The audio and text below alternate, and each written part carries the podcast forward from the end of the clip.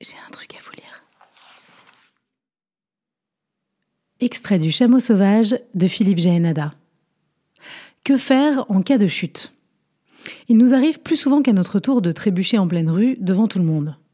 Les plus malchanceux d'entre nous tombent, mais même si l'on parvient à se ressaisir à temps en battant des bras, il n'est jamais commode de repartir d'un pas tranquille et altier sous l'œil moqueur des spectateurs. Face à une telle mésaventure, nous réagissons de différentes manières selon notre caractère ou notre expérience de la vie. Nous pouvons par exemple nous relever comme un diable en une fraction de seconde et tourner la tête de tous côtés pour savoir si quelqu'un nous a vus. C'est doublement stupide. D'abord parce que nous devrions nous douter que tout le monde, ou presque, nous a vus. Ensuite parce que notre réaction de pauvre type qui n'assume pas sa chute fera rire les passants à gorge déployée, même ceux, sombres ou charitables, que l'incident en lui-même aurait laissé froid. Nous sommes stupides. Autre réaction possible, si nous sommes franchement timides ou franchement naïfs, nous restons à terre. Sans relever la tête, nous regroupons nos affaires éparpillées autour de nous et, assis sur le trottoir ou sur une marche de l'escalier dans lequel nous sommes tombés, nous nous mettons à regarder nos ongles ou à nous recoiffer. Ceux d'entre nous qui fument allument une cigarette, dans l'espoir de faire croire à l'assistance que nous ne sommes pas tombés par inadvertance. Nous étions si fatigués que nous avons dû nous jeter au sol immédiatement, nous en avions ras-le-bol de marcher.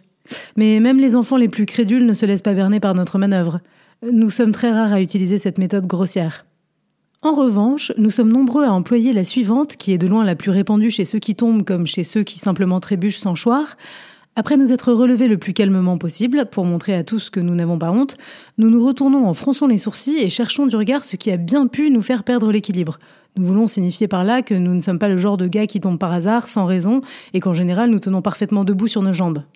Par ce simple coup d'œil en arrière, nous crions au monde Je vous assure que j'ai un équilibre fantastique, d'habitude.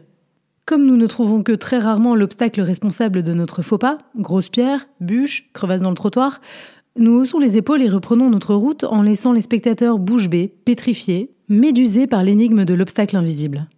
Mais cette technique est si employée de nos jours, il suffit de s'asseoir une heure ou deux en terrasse pour observer les nombreux adeptes, qu'elle ne trompe plus personne.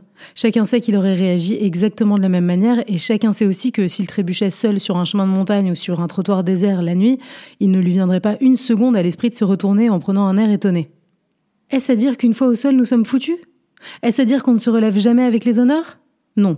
Il existe un autre procédé de redressement que nous n'osons pas encore trop utiliser tant il nous semble audacieux. Il suffit de nous débrouiller pour faire croire au public que si nous sommes tombés, c'est simplement que nous songions. Nous étions perdus dans nos réflexions. Et la chute n'est due qu'à cela. Nous attachons beaucoup plus d'importance à notre esprit qu'à nos pieds.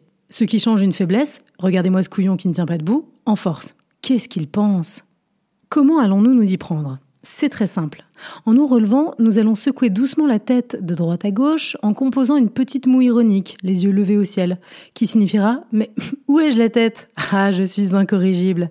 Et aussitôt, dès le premier pas, car bien entendu nous repartons droit devant comme si nous étions seuls sur un chemin de montagne ou sur un trottoir désert la nuit, nous allons replonger dans nos pensées mystérieuses. Enfantin, nous prendrons un air expressif et lointain, le visage fermé de celui dont personne ne peut pénétrer l'âme. Nous sourions peut-être dans le vide ou nous froncerons les sourcils, comme si une foule d'idées et d'images passionnantes défilaient derrière le masque. Plus rien ne comptera pour nous, nous serons seuls au monde. Et que pensera chacun des spectateurs présents? Impressionné, admiratif. Il pensera, avec une vie intérieure aussi dense, il est bien normal que ce gars-là tombe de temps en temps.